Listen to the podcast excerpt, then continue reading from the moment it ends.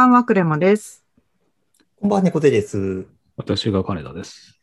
純喫茶エピソード、ボリューム486をお届けいたします。えっ、と、先週、カナダさんが、なんかハマりそうで怖いっていう話で、えーディアゴスティーニの話をしてくれたんですけれども、私はすでに気づいたらハマってたっていう話を今日はしようかなと思っています。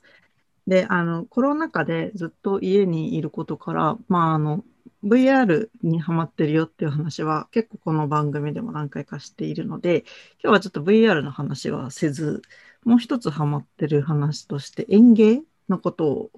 語ろうかと思っています。で、園芸そもそもそんなにやる気なかったんですけど、なんか去年からずっと家にいると、あの、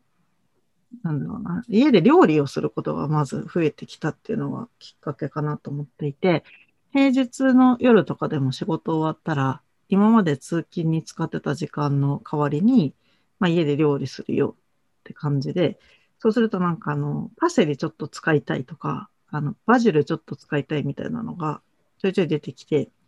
そんな時に、もしかしてこんなに家にいるんだったら、育てられるんじゃないかっっていうのを思い始めて、去年バジルを種まいて結構収穫できたんですよ。で、そこら辺からハマってきて、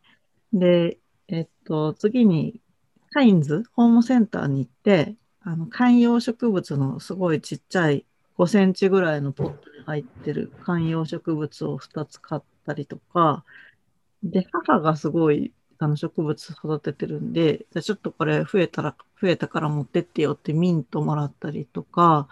あと多肉植物のあの葉っぱももらって、それ地面に植えとくと、だんだん根っこが出てつくよみたいな感じでもらったりして、そこら辺がいました。で、次に、なんて言えばいいんだろう、ちょっと名前がわからない植物なんですけど、あの、今ぐらいの時期に白い花が咲く広葉樹があって、それを3本ぐらい枝を切ってもらって、花瓶に生けといたらってもらったんですけど、それは去年の秋ぐらいで、一回紅葉をして、あの、全部葉っぱが落ちちゃったんですよ。ただの枝になってたんですけど、すっごい根っこが花瓶の中で生えてるから、いや、これこのまんま置いといたら来年花咲くのかなって思って、あの、3本の枝をですね、ずっと一冬花瓶に刺しといたんですけど、そしたら5月に入ったらいきなりバーってちっちゃい葉っぱが出てきて、花が咲いたっていう、おーあの生命の神秘を感じたりとかしてます。ということで、どんどん増えていき、鉢植えと花瓶の数が。でついに、まあ食べ物シリーズでバジル植えてるから、まあ今年、あの、ミニトマトを植えようかなって思って、おーおーおーで、家の近所にイオンがあるんですけど、そのイオンの、あの、野菜コーナーの脇に、やっぱそういう、こう、ミニミニ園芸みたいなキットが売ってるんですよ。うんなんか見かけますね。見つけるでしょ。なんかもう、一個パッケージになってて、あの、ちっちゃいプランターと、と、種がセットになってるやつを買ってきて、でトマトの種をそのキットで巻いてみたら、なんか、芽が20、20個って数えていいかわからないんですけど、20本ぐらい芽が出てきて、で、本葉も出てきたから、もうそのプランターで育てられないぐらいブワーって出てきちゃったので、次にダイソーに行って、なんかあの苗とか売ってる黒いペラペラのポットみたいになるのわかるかすごい薄はいいはいはプラスチックでできている黒くて、一うん時的に入れとくみたいな植木鉢うみたいな。ん、なんか、ハサミとかで切れそうなぐらいのペラペラの素材ですよねそれです、。それです。それをダイソーで買ってきて、でとダイソーでトマト用の土っていうのがなぜか売ってて、ピンポイントで。で、その土を買ってきて、昨日のうん夜に、そのみ、みしみしに生えてしまったイオンのキットを分けて、あのダイソーで買ってきたポットに植え替えて、また増やすっていうのをやってて、ダイソーは園芸コーナー結構熱いですよね。熱いですね。思った思った。へえ。でもね、あの、うちの近くダイソーとセリアがあるんですけど、セリアの方が園芸コーナー、うちのとこの場合では熱いです。ああ、そうなの。うん、品揃えがね、2.5倍ぐらいセリアの方が良い。いい中野のダイソーはね、3階建てのうち2階の半分はもう園芸コーナーだったあす、そうなんだ。え店舗によって違うんでしょうね、多分ね。る。ね、うん、そうかもしれない。そう。うちのとこのセリアは、なんかその、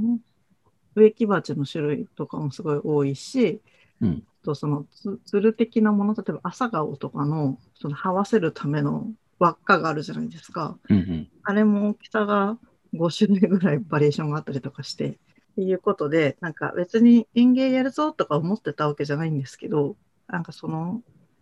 あコロナだから家にずっといると世話を見れちゃうじゃないですか。うんで、毎日育つと嬉しいなとか思って、やってるうちにどんどんどんどん増えてきちゃって、あの、まあ、買ってって別に悪いわけじゃないんですけど、この後まあ何年もずっとうちにいる生活なのかちょっとわかんないんですけど、まあやれるとこまではやろうかなって思って、えーと、園芸をしてます。で、それにちょっとだけこう、潤いを与えてくれるアプリがあったので、紹介したいなって思って。なんか、Pictures っていう名前のアプリがあるんですけど、あの、一言で言うと、画像解析で植物を判別して、で、学名とか和名とかを、英名を教えてくれるだけではなく、その園芸の専門家のデータベースとつながっていて、あの、育て方とか、あと、これは毒があるからこういうふうに避けた方がいいですとかっていう、その辞書的な情報も全部見せてくれるっていう、すごい精度が高いアプリがあって、で、ちょっとお高くて年間利用料が2500円ぐらいするのかな？サブスク、まあまあしますね。そうそうそう、サブスクで1年経つとお金払ってねっていう通知が来るんですけど、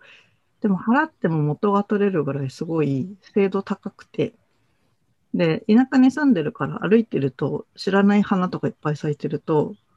これなんだろうって結構積極的に撮ってるんですけど、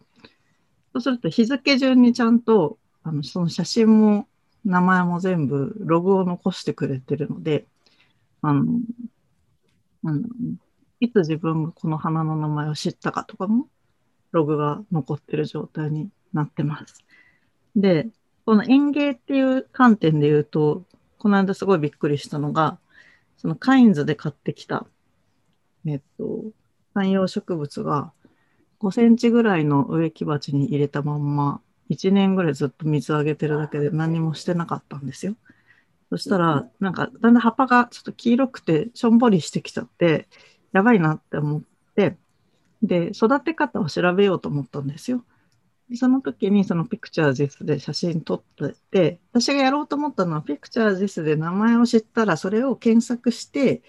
対処法をググろうって自分で思ったんですけど、それをする必要がなくて、ピクチャーズ s の中でいきなりここの植物はあの病気ですっていう感じの通知が出てきて、で対処もそのアプリの中でも教えてくれたの。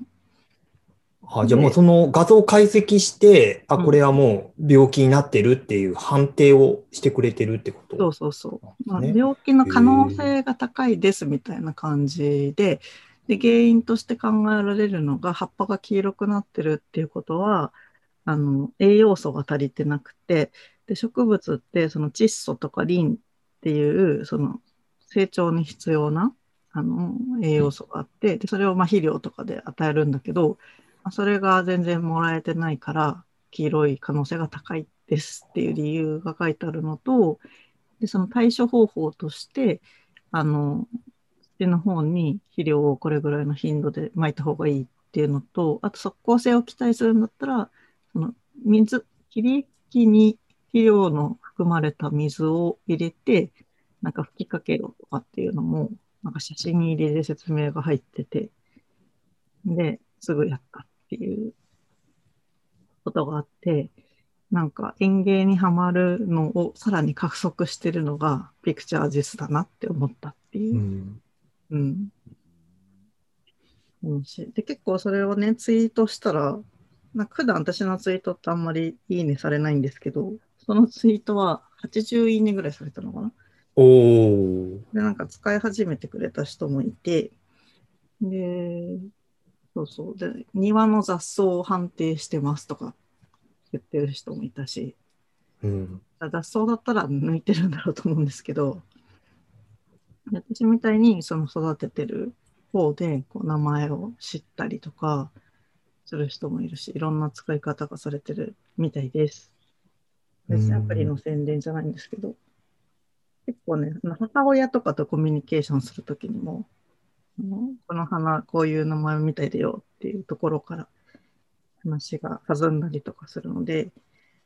私はね、この2700円すごい価値があるなって思ってます。うん。買うかもしれないです。うん。かなり。奥さんが、奥さんがあれなんですよ。あの、園芸というか、結構花好きで、うん。たまにあの園芸センター的なとこに行って、こう季節の花、こう、鉢鉢の状態で買ってきて、こう植え替えたりとかしてるんで、うん。詳しいのと、たまにちょっとやっぱり調子悪くなったりした時にスマホで調べてたりするんですよ。うん。うん。うん。でもそのなんか月々200何円ぐらいで調べ物ができて、ん僕全然その花とか詳しくないから、うん。なんかそのスマホでこう簡単に調べて、なんかアドバイス的なことできるんだったら、うんなんかありだなって。そうですね。調べるのと、うんあとログがあるのがいいなと思ったのと、あともう一個うん私がいいなと思ったのが、去年見つけた機能なんだけど、桜の花を、あの、桜もいろんな種類があると思うんですけど、桜の花を判定しようとしたところ、なんかその、近所の地域の人たちが位置情報とともにマッピングした桜を、なんかこう、桜前線が登ってきてる様子を、こう、みんなでマップを作ろうみたいな感じのコーナーとかができてて、なんか結構そのアプリ内のコミュニティっていうか、なんかそういったものも作ろうとしてる節が見受けられたんですよ。ということで、なんか植物っていうのを切り口にいろんなことをできるアプリだなって思ったので、結構、最初多分ね、30日間ぐらい無料で使えた気がするんですけど、ちょっとすいません、定かじゃないんですけど、うんうんうん奥様にも試していただけたらいいかなと思いました。うん、私のなるほど。回はそんな感じかな。なんか、そういうアプリがあると、いわゆる J-POP でありがちな名もなき花たちとかなんかそういう歌詞はもう使えなくなりそうです。はははね根こそぎ解決する。あのある花たちばっかりになっちゃう。うんでなんか花も和名、日本語の名前があるものもあれば、あんまりそのメジャーじゃなくてっていうか、もともと海外で作られてるアプリで多分和名のデータベースが少ないことから、あの、うん学名、ラテン語の学名だけしか出てこないやつとかもあって、ちょっとムラはあるんですけど、うんうんほぼほぼ98%ぐらい名前が出てくるって感じですね。うん。あと似てるやつの候補とかも出してくれるのかな？い候補1はこれこれ、候補2はこれこれってこうスワイプして、あの写真の例とかも見せてくれる UI もあるので、大体名はある花たちって感じですね。なるほうん。そんな感じで最後の方はピクチャージスの魅力について語ってしまいましたが、まあ、まとめると園芸いいぞってことで、まあ、だんだん年を取ってるんだなと思いながらも、なんか毎日植物をめでています。ということで今日はここら辺で締めたいと思います。では、おやすみなさい。おやすみなさい。ど。おやすみなさい。